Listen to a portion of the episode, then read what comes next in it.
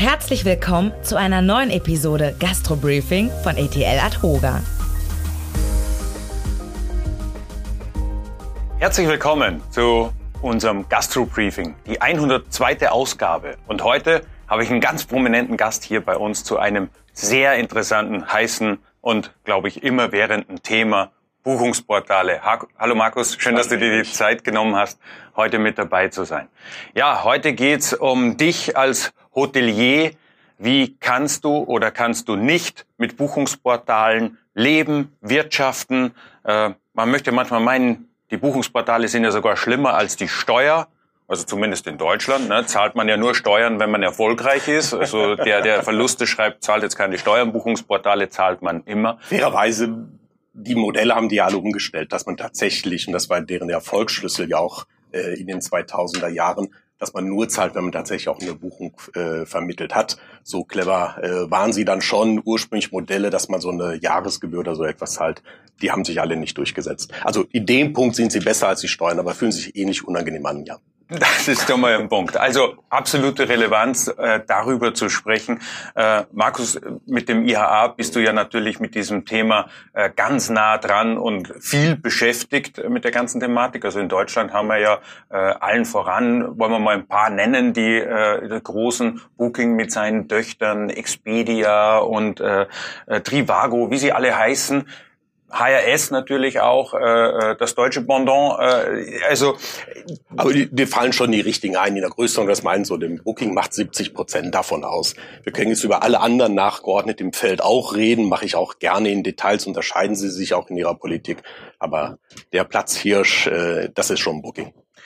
Du sagst, in den Details unterscheiden sie sich. Da kommen wir auch nochmal gleich dran, weil das ist ja auch schon die größte quasi Kritik an den ganzen Portalen. Äh, da sind ja Provisionen im Umlauf. Also mein Hörensagen klingelt so bei 15 Prozent bei den Marktführern. Äh, äh, Expedia teilweise sogar noch äh, erheblich mehr. Äh, und wenn man sich jetzt mal anguckt, was wir aus der Steuerberatung wissen, was unsere Mandantschaft so an Rendite in, in inhabergeführten, auch professionell ambitionierten Hotel äh, da drinnen ist, dann sind äh, 15 oder 20 Prozent natürlich eine brutale Ansage. Ja. Also wenn man sich die Börsenkurse anschaut, merkt man, wie viel Marge da offensichtlich drinsteckt, dass diese Prozentzahlen weit über dem sind, was man als vollkostendeckend äh, bezeichnen kann.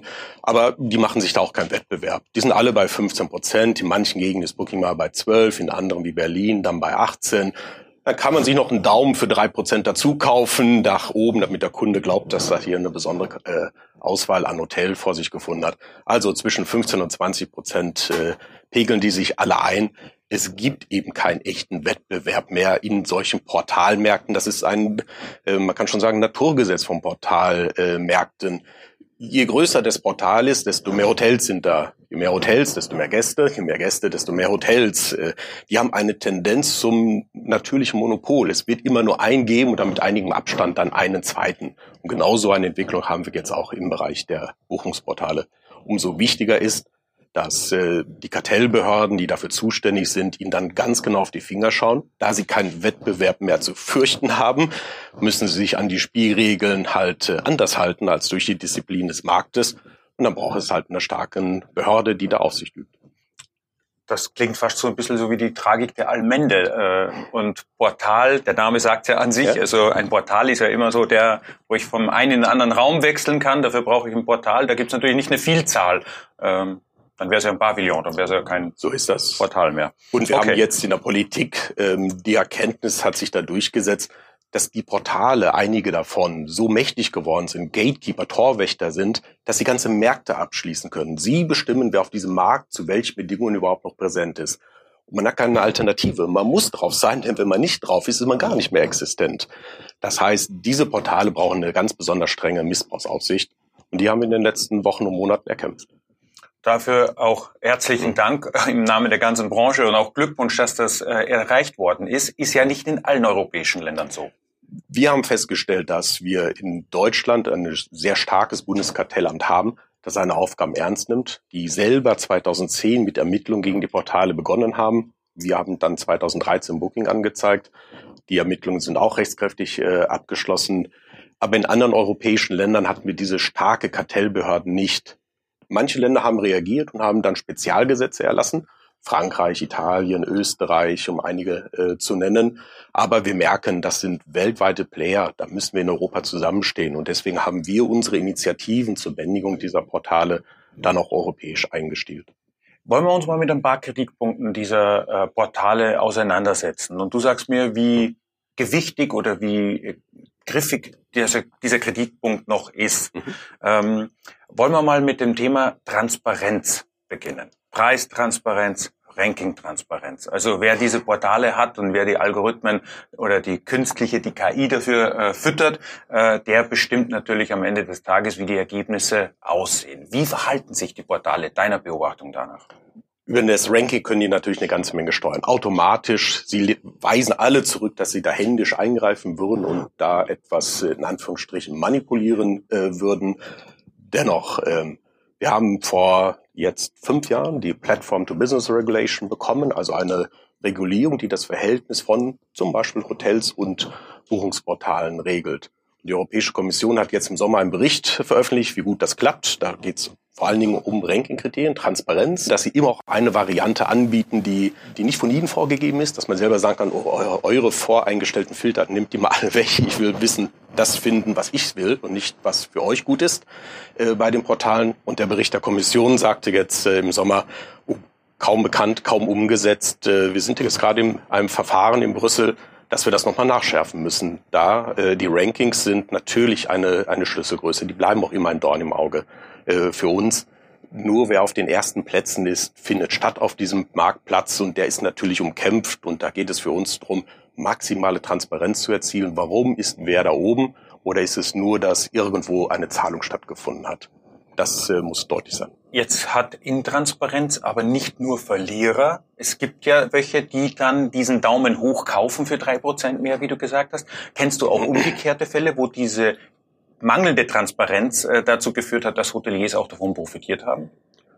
Ähm, es wird ähm, immer jemand davon profitieren, wenn er eine Buchung bekommt, aber vielleicht äh, zahlt er dann einen hohen Preis dafür, dass er den Gast, äh, einen falschen Gast angelockt hat, der gar nicht zu seinem Profil passte, der hinterher mit dem Produkt unzufrieden ist, der irgendwo in die Stadtnähe wollte und dann doch nicht in der Stadt äh, City Center Nähe äh, gebucht hat, dann zahlt er halt einen Preis dafür, aber das Korrektiv ist zu schwach und die Markt, die dominante Marktposition der Portale ist ja einfach zu stark.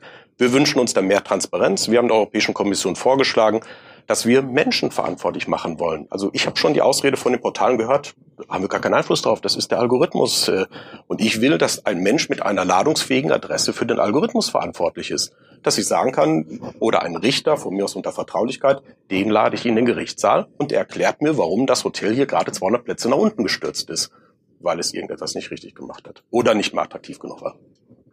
Okay, also das ist eine starke Forderung, die, mit der man dieser mangelnden Transparenz begegnen kann. Der Markt an sich wird ja deswegen nicht aufhören. Es ist Nein, nur die, die, Spielvariante, die geändert wird. Richtig, die Portale sind da, so sehr wir uns an ihnen reiben. Ne? Äh, wir können nicht ohne einander. Äh, die Portale sind nicht so wie die Hotels, aber die Hotels mittlerweile auch ohne die Portale nicht mehr. Das ist eine Frenemy Mine oder Hassliebe, die da entstanden ist. Dafür braucht man halt Spielregeln, wie man Konflikte, die dann immanent sind, auch äh, regelt.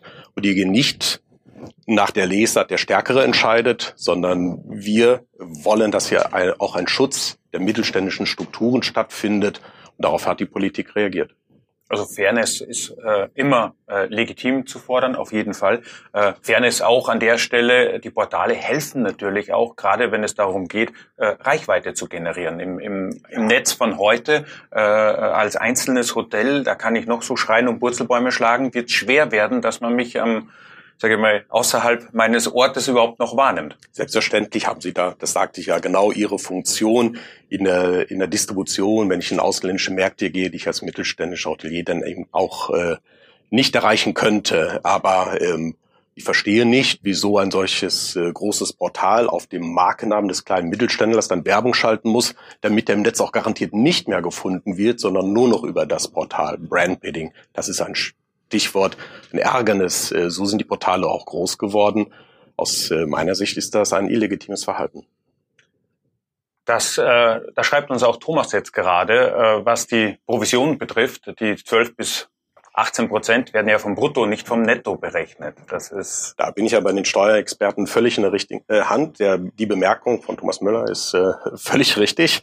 Man könnte es auch anders berechnen. Man könnte natürlich die Provision auf den Nettobetrag berechnen und dann die Mehrwertsteuer und äh, äh drauf berechnen. Alle Portale äh, sind da gierig, berechnen die Provision vom Brutto und obendrauf schlagen wir dann nochmal die Mehrwertsteuer dabei. Das könnte man unter fairen Wirtschaftspartnern anders handhaben. Aber auf dem Ohr sind alle Portale top. Das heißt, äh, ob ich jetzt 12 oder 15 Prozent auf den Bruttobetrag oder 20, nee, kommt nicht ganz hin, aber roundabout Oder 12, 15 vom Netto für das ist Portal. Genau richtig. Das ist das Gleiche. Ähm, man könnte es anders regeln. Da, äh, da haben wir Einigkeit. Absolut. Wie kann, wie kann man diese Einigkeit durchsetzen?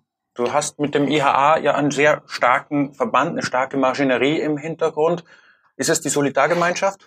Die ist es. Der Einzelne, jeder Einzelne ist mittlerweile zu klein, auch die großen Hotelketten, um sich ernsthaft dagegen zu stemmen. Da kriegt der eine oder andere mal ein Goodie und wie man das halt macht, dividet Imperer. Aber eigentlich hilft nur die Solidarität in der starken Gemeinschaft. Das sind wir, äh, die zusammenstehen. Was kann man machen? Wir haben uns das auch gefragt. 2008 haben wir mal aufgeschrieben, was sind die zehn Sachen, die uns an den Buchungsportalen stören. Wir haben alle Portale angeschrieben, haben eine Liste geschickt, Ratenparität war dabei, Rankings waren dabei, die ganzen Klassiker. Haben gesagt, lasst uns drüber reden. Übrigens auch Mehrwertsteuer und auf die Provision. Lasst uns drüber reden. Wir gestalten hier zusammen den Markt, äh, so dass wir beide davon leben können. Das Gesprächsangebot ist bis auf ein Portal komplett abgelehnt worden. Manchmal sind wir auf Feindseligkeit gestoßen. Das haben wir zwei Jahre versucht, ich in meiner Funktion in dem Europäischen Verband. Und dann haben wir 2010 die Europäische Kommission angeschrieben und gesagt, ihr habt ein Problem. Diese Portale werden so mächtig, sie werden mittelständische Wirtschaft ersticken. Ihr kennt äh, die Wirtschaft in Europa nicht wieder, wenn ihr nicht beginnt, diese Portale zu regulieren, fein zu justieren. Kommission hat geliefert, nur zehn Jahre später, das ist für Brüssel relativ schnell, haben wir ein umfassendes Gesetzgebungspaket vom Digital Markets Act, Digital Services Act, P2B Regulation, vertikale Gruppenfreistellungsverordnung. Ich äh, mach's ganz vorsichtig. Ein ganzes Set von Kriterien bekommen, die immer mehr Sachen verbieten, die Portale bis dahin einfach so gemacht haben. Also unlautere Praktiken aus, aus unserer Sicht. Das größte Stück haben wir jetzt mit dem Digital Markets Act. Jetzt werden nur im Moment sechs große Gatekeeper, Torwächter adressiert, die besonders streng Auflagen kriegen. Die dürfen nicht mal mehr im Markt operieren oder einfach mal machen und dann hinterher schauen, ob es richtig war. Die müssen vorab jetzt ihr Handeln der Kommission erklären und um Erlaubnis äh, fragen. Ähm, wir sind der Meinung, dass sich Booking da auch hinreichend qualifiziert hat. Booking selbst schreibt, dass sie das anhand der Kennziffern, da gibt's äh, äh, Kriterien, die man erreichen muss, dass sie das Ende 2023 auch erreichen. Und wir haben Booking eingeladen, dann doch am besten schon heute sich compliant verhalten und die Regeln schon mal anwenden. Da haben wir ja zwei unterschiedliche Rechtssysteme. Da haben wir so Booking aus den USA, äh, ist ja dann, sage ich mal, im Bereich der juristischen Nachhaftung äh, äh, angesiedelt, während man in Europa versucht, in der Prävention sein Heil zu finden, äh, was jetzt ja auch zu gelingen scheint. Äh, was ist der bessere Weg? Ich glaube, da ist der europäische Weg äh, wirklich der richtige. Klar muss man erstmal klären, dass solche internationalen Companies, gibt noch mehr als Booking, tatsächlich europäisches Recht, auch deutsches Recht, wenn sie hier in Deutschland operieren, was sie ja zweifellos tun, zu berücksichtigen haben. Wir mussten einige Grundsatzfragen klären. Zum Beispiel, wo können wir gegen Bookings aus unserer Sicht Fehlverhalten vorgehen, gerichtlich? Wir mussten bis zum Europäischen Gerichtshof ziehen mit einem kleinen Mitgliedshotel, das sich von Booking äh, zu äh, Unrecht behandelt fühlte. Man hat seinen Preisen gespielt, was immer mhm. nicht gut finden als Hotelier. Ja. Und ähm, wir haben dagegen geklagt, erst in Kiel, mal zuständig, dann vom Landesgericht Schleswig und die haben gesagt, nee, ihr müsst nach Amsterdam. Das äh, steht doch im Vertrag drin, dass ihr dorthin müsst. Da ist der Gerichtsstand. Wir haben gesagt, ja, das ist deliktisch. Also die verstoßen hier gegen Gesetze. Das geht uns nicht um Vertragsauslegung. Das mussten wir bis zum EuGH durchfechten und wieder zurück zum Bundesgerichtshof, bis klar ist für alle Hoteliers in Europa, Ihr könnt an eurem Sitz klagen gegen solches Fehlverhalten im Markt äh, von Booking. Dafür ist es wichtig, dass man hm. eben diese Solidargemeinschaft auch hat und äh, du lebst das ja richtig. Also wenn man, wenn man dir auf LinkedIn ein bisschen folgt, dann ist, äh, sind die Interessen der deutschen Hotellerie durch dich weltweit gut vertreten. Vielen Dank. Das äh, ist zumindest das, was bei mir ankommt. Aber bleiben wir nochmal bei diesem Punkt äh, Rankings. Und äh, Daumen kaufen mehr. Also wer steht wo an welcher Stelle. Und du hast auch gesagt, dieses Preismodell. Also jetzt kennt man da, ich, ich bleibe jetzt immer beim Marktführer, die haben so ein Genius-Programm, wo plötzlich die jetzt aus irgendwelchen äh, Geldern und Marketingtöpfen, weil weiß nicht, vielleicht wissen Sie nicht wohin mit, der mit der Kohle, jetzt anfangen dann äh, Preise des Hoteliers, die er angegeben hat, damit anfangen zu spielen und sagen, hier, Booking zahlt dir ja. 5, 10, 20 Euro zu diesem Zimmer dazu, du zahlst weniger, wenn du es über Booking buchst. Das konterkariert natürlich die Ambitionen des Hotels, äh, äh, auf der eigenen Seite äh, eben die Buchung, die Direktbuchung zu stärken, wobei das nach wie vor das große Credo ist, um oder glaube ich das einzige auch, äh, um Abhängigkeit von Dritten zu reduzieren. Es geht um unternehmerische Freiheit und Unabhängigkeit und natürlich auch um erheblichen Kostenfaktor. Ist ja klar, wir sind hier weit im Bereich jenseits jeder äh, durchschnittlichen Marge eines Hoteliers. Äh, ist also richtig teuer, was da ist. Ich würde das Thema Preise in zwei Bereiche ausspalten. Das eine sind diese Genius-Programme, in Anführungsstrichen freiwillig. Aber was ist bei einem marktdominanten Unternehmen freiwillig? Also Genius äh, diese Rabattprogramme, wir haben da einige rechtliche Bedenken dagegen. Wir werden das auch klären lassen. Ähm, das andere Thema mit dem Preis zu spielen, wir nennen das Undercutting, das ist wirklich ärgerlich dabei. Also ein Beispiel, der Hotelier stellt eine Rate von 100 Euro bei Booking an und Booking nimmt sich das Recht heraus. Wir finden auch im Moment keine rechtliche Handhabe, ehrlich gesagt, dagegen, dass es aus der Kommission bis zu 15 Euro, die 15 Prozent, runtergehen kann und 85 Euro schreiben kann. Der Hotelier glaubt, er hat 100 Euro, richtet seinen Preis auf der Homepage daran aus, vielleicht 95 Euro oder 90 Euro, sagt bei mir immer am günstigsten in der Direktbuchung und Booking geht ihn gezielt an und sagt nein, 85 bei uns und verwirrt den Kunden, zerstört die Glaubwürdigkeit in die Preispolitik des Hoteliers und äh, fischt sich so unter Verzicht auf eigene Marge, macht es sich aber dem Markt äh, zu eigen. Ähm, und äh, wir finden das ein total unsolidarisches Verhalten gegenüber den äh, eigenen Partnern. Booking ist nur Mittler, noch einmal dran erinnert, nur ein Mittler, aber eben so stark, dass er sich, äh, dass er meint, sich so etwas leisten zu können. Das äh, verursacht natürlich Abwehrreaktionen der Hotellerie und äh, wir checken das genau und äh, werden, wenn wir da rechtlich Angreifbare sehen, dann auch nicht zögern, ähm, es abstellen zu lassen. Einschränkung Direktbuchung. Bleiben wir noch bei diesem Thema. Äh, ist Booking da das einzige in der Form so massiv agierende Portal? Äh, gibt es andere, die sich sozusagen Hoteliers oder einfach ethischer äh, verhalten gegenüber der Branche? Die Ermittlung gegen die Portale begann mit HS, rechtskräftig abgestellt. 2015 darf das Schlimmste, Heißparität äh, fordern, HRS nicht mehr machen. Booking haben wir es in 2021 rechtskräftig äh, bekommen. Wir haben das Bundeskartellamt daran erinnert, dass auch Expedia, da haben wir 2013 die Anzeige geschaltet. Das Kartellamt sagt, wir arbeiten jeder Größe nach ab. Jetzt irgendwann kommt auch das kleinere äh, Portal dran. Nein, die tun sich nichts. Das ist ja Teil unseres äh, Vorwurfs. Ähm, die verhalten sich nicht wie Wettbewerber im Markt, das normalerweise tun, dass man andere Konditionen dem Hotelier anbietet und sagt, dafür kannst du aber bei mir doch auch einen anderen Preis einstellen. Ein ganz normales marktwirtschaftliches Verhalten findet auf diesen Portalen dann eben nicht mehr statt. Und es gewinnt dann immer der, der die tiefsten Taschen hat oder Knebelverträge, auf Knebelverträge zurückgreifen kann. Oder aber wie Booking, glaube, die letzte Zahl waren sechs Milliarden US-Dollar pro Jahr an Google äh, zahlt, damit die Hotels nicht gefunden werden, sondern nur Booking gefunden wird mit den Hotels ist natürlich eine Summe, die kriegen wir jetzt mal eben nicht so zusammen. Ich habe in der Tasche nachgeguckt, das haut nicht hin. Ich glaube, da brauche ich gar nicht erschauen. Lass uns äh, mal über die Möglichkeiten des Hoteliers sprechen. Was kann er denn tun, um seine Situation mal angenommen, sie ist, wie sie ist. Das heißt, er ist ja dazu gezwungen, vernünftig zu kalkulieren. Auch da diese prozentuale Marge äh, oder Provision mit einzukalkulieren, einzuberechnen und äh, entsprechend auch seine Preise dann zu gestalten. Äh, er kann natürlich äh, Mitglied beim IHA werden, kann dringend empfehlen und um davon auch äh, das zu unterstützen. Ähm, aber was kann er denn noch machen? Er kann, äh, du sagst, der Wettbewerb findet nicht statt zwischen den Portalen, die nehmen sich alle nichts, haben aber unterschiedliche Zielgruppen. Vielleicht ist es doch nicht ganz so dumm, nur auf ein Portal zu Hause zu sein, sondern zu gucken, sich ein bisschen zu streuen diverser sich aufzustellen ist, äh, ist immer gut. Man muss aber auch nicht bei jeder Party dabei sein. Also da gibt es dann auch Portale, äh, die sich noch marktschädlicher verhalten, die irgendwelche Nettoraten auspacken, die das Hotel in einer verpaketierten Form über Reiseveranstalter angeboten hat. Da ist viel unterwegs, da ist auch viel Kriminelles.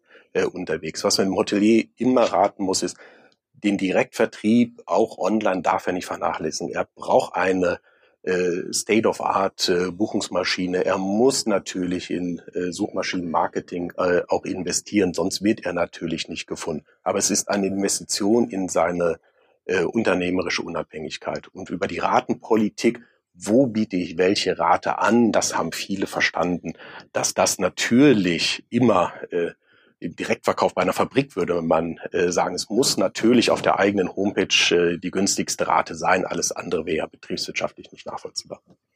Ist es sinnvoll, sich äh, in Verträgen ähm, länger zu binden oder hat man überhaupt eine Chance zu verhandeln? Also in welchen Situationen? Vielleicht wenn in einer Gegend noch keine äh, auf dem Portal noch nicht so viele Häuser sind oder keine Ahnung. Äh, ja, dann wird man mal geködert mit, äh, ich hatte es ja gesagt, mal mit 12 Prozent, wenn der äh, Gegenbooking unbedingt Häuser braucht, dann werden solche Raten ausgerufen. Sobald da äh, der Markt gesättigt ist, äh, wie auch immer mit Hotels oder alternativen Angeboten, dann gibt es immer nur eine Richtung nach oben äh, mit den äh, Provisionssätzen.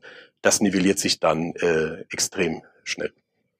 Also an der Stelle nicht wahnsinnig viele Möglichkeiten, Mal drauf gucken schadet aber nicht. Nein, unbedingt. Äh, schauen, muss ich wirklich den Daumen mitmachen? Welche Preise lade ich hoch? Ganz schwierig. Überwachen, welcher Preis wird dann ausgespielt tatsächlich vom Booking? Und wenn ich auf irgendeiner Metasuchmaschine irgendeinen Fantasiepreis von meinem Haus finde, sage ich immer selber buchen. Direkt buchen, schauen, welcher Vertragspartner es war. Von irgendeiner Ecke der Welt kommt dann eine Buchung rein und dann muss ich halt rückwärts gehen und schauen, wem habe ich dieses Zimmer in welchem Vertrag angeboten. War vielleicht ein Tour-Operator, der da irgendetwas gemacht hat und dann auf eine Resterampe geschoben hat. Da muss man mal mit dem Partner reden und zur Not auch mal einen Vertrag kündigen. Dann ist weniger mehr. Dann ist weniger mehr. Sehr gut. Äh, die Eigenvermarktung kostet aber auch Geld. Hast du da eine Klar. Empfehlung, wo du sagst, äh, wenn ich jetzt das Budget 2024 schreibe, ne? wir wissen ja, alle Hoteliers sind jetzt fest am Budgetieren für das neue Jahr. Äh, was stellt man dafür ein? Ah, eine eigene Prozentzahl, die eigene Nein. Provision? Ähm, ja, da sollte man sicher einen Prozentsatz ähm, ähm, der nicht zwingend einstellig sein muss, äh, einstellen. Es ist eine Investition in die eigene Unabhängigkeit. Man will auch in fünf oder in zehn Jahren oder in 20 Jahren noch am Markt sein und als mittelständischer Hotelier ja auch möglicherweise innerhalb der Familie ein Haus äh, weitergeben. Das schafft man nicht, wenn man eigentlich nur noch zum Aufschließen und Bettenreinigen da ist. Äh, da ist ein erheblicher Teil der Marge und der äh, unternehmerischen Freiheit weggegangen an die Portale und darum muss man kämpfen, dass man äh, sie sich zurückholt. Mir fällt da ein, es hat auch eine positive Abwärme. Wenn ich das äh, nämlich die Eigenvermarktung vorantreibe, baue ich damit ja auch gleichzeitig ein, ein kleines Fenster in die Welt auf, um mich als Arbeitgebermarke zu platzieren. Also eine schöne Website, gute Bilder, ja, gute ist ja auch ein Indikator für die für den Stand der Digitalisierung. Neue Mitarbeiter, die nächste Generation lockt man nicht an mit äh, sage ich jetzt übertrieben, einen Hotelführervertrieb äh, ähm, analoger Art. Äh, die wollen auch in einem smarten Unternehmen arbeiten, das äh, Zeichen der Zeit erkannt hat und nicht das gesamte Geschäft. Es ist mir oft genug in Deutschland passiert. Dann buchen Sie bitte bei Booking, wenn man anruft und nach dem letzten Zimmer fragt und so weiter. Das wissen die viele gar nicht. Sie haben die Kontrolle verloren, wer, wirk äh, wer wirklich auf ihre Zimmer zugreift. Das ist nur noch vor zwei Wochen passiert. Ich habe dann ein anderes Hotel gewählt sagt der Chef vom IHA. Ich habe mal gehört, äh, die Hälfte der Hotels in Deutschland, ich weiß nicht, ob das die Hälfte der Privathotels waren oder so, vielleicht stimmt die Zahl auch nicht, sind über die eigene Homepage noch gar nicht buchbar. Ja, da haben die Online-Birds eine schockierende Umfrage gemacht. Ich hätte geschworen, die Werte sind viel höher. Man kann sich ja gar nicht vorstellen, dass ein Hotel heute nicht einen digital eigenen Vertrieb mit Online-Buchung hat. Ich glaube, die Zahl war erschreckend. Das waren 12, 14.000, die die gefunden haben, Deutsch, Hotels im deutschen Beherbergungsmarkt die ihre Hausaufgaben dann nicht erledigt haben. Wir geben Hilfestellung als Ja, wir stoßen immer wieder mit der Nase auf das, äh, auf das Thema, dass man hier was verpasst, dass man so nicht nachhaltig im Markt bleiben kann, wenn man sich so verhält. Aber die Betriebe müssen natürlich auch erstmal die Kraft finden. Das ist eine Investition und wir versuchen Hilfestellung zu geben. Und man kann sehr individuell ausdrücken, wofür man steht. Also dass äh, die Gestaltungsmöglichkeiten der Kommunikation sind ja etwas eingeschränkt in diesem Portal. Auch doch eine eigene Handschrift, um in diesem Wettbewerb bestehen zu können. Wie will ich denn eine Nische adressieren, wenn ich den Menschen nicht abhole, wo er heute unterwegs ist, auf dem Handy oder auf, äh, auf seinem Desktop? Ja, selbstverständlich. Markus, ich sag vielen herzlichen Dank. Äh, Thomas hat es ja auf den Punkt gebracht, also eine defekte Wertschöpfungskette, ein Stück weit auch hausgemacht. Das ja. nehme ich jetzt aus deinem Schlussplädoyer für eine eigene Buchungsmaschinerie auf der eigenen Website äh, mit. Also von daher, man kann man will nicht mit, kann aber auch nicht ohne und äh, die Grenzen kennt man und äh, wir wissen mit dem IHA einen starken Partner an der Seite der Hotellerie, der die rechtlichen Rahmenbedingungen an der Seite hat, flankierend ein starkes Kartellamt, das seinen Job ernst nimmt. Das habe ich äh, vorhin von dir gehört, das fand ich äh, sehr gut. Das die, kann man jetzt nicht von jeder Behörde Deutschlands behaupten. Die machen das effektiver. Ich sag, zwei sind äh, richtig effektiv in Deutschland. In einem Bereich kennst du dich besonders gut aus, alles was Steuern ist, das funktioniert hier äh, recht gut, spürt auch gerade Airbnb. Und im anderen Bereich, äh, das Kartellamt macht einen ordentlichen Job. Das hat einen Grund, warum wir in der deutschen Wirtschaft so wettbewerbsfähig aufgestellt sind, mittelstandsgetrieben sind, weil da eine schützende Hand vor allzu starker Monopolisierung schützt. Und da, wo das nicht möglich ist, bei Portalmärkten, da brauchst du eine starke Missbrauchsaufsicht. Und die haben wir jetzt in Deutschland und auch in Europa installiert bekommen. Markus, vielen Dank. Das bringt's auf den Punkt. Toi, toi, toi. Dir und deinem Team weiterhin viel Erfolg. Und ich freue mich, wir sehen uns wahrscheinlich bei ein oder anderen Branchenveranstaltung bald wieder. Vielen Dank und danke für das Gespräch.